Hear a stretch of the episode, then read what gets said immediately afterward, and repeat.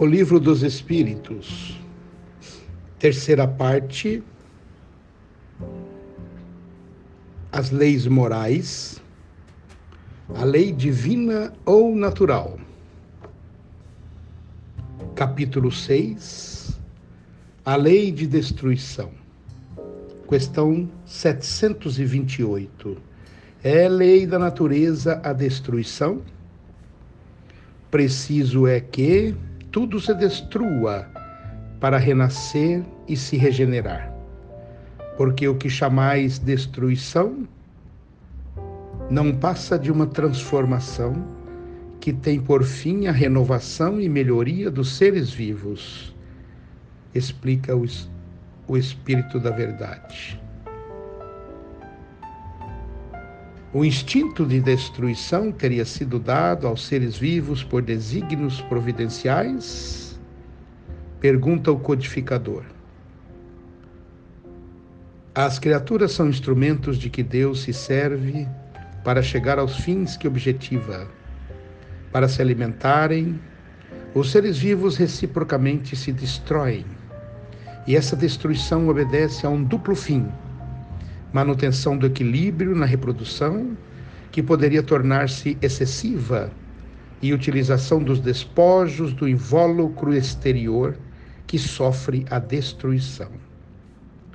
Esse invólucro é simples acessório e não a parte essencial do ser pensante.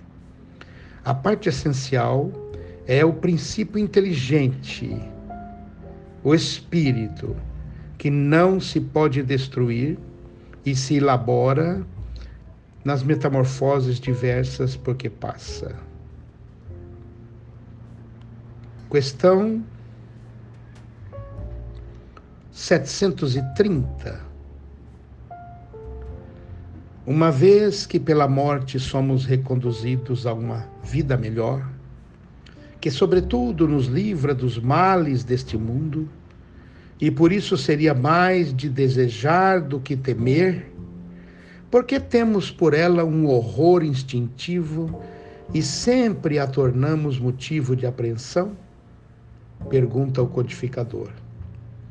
Os espíritos respondem: Já vos dissemos que o homem deve prolongar a vida para bem cumprir sua tarefa.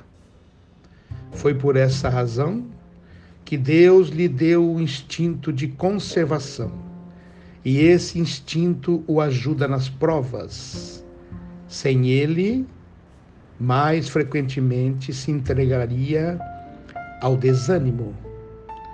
O aviso secreto que o induz a repelir a morte lhe diz que ele tem de permanecer na matéria e realizar alguma coisa pelo seu adiantamento todas as vezes que um perigo o ameaça, o instinto de conservação o adverte de que deve aproveitar o tempo que Deus lhe concede.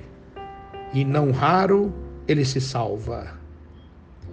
Mas, ingrato, o homem quase sempre rende graças à sua chamada boa estrela, em vez de render graça ao Criador.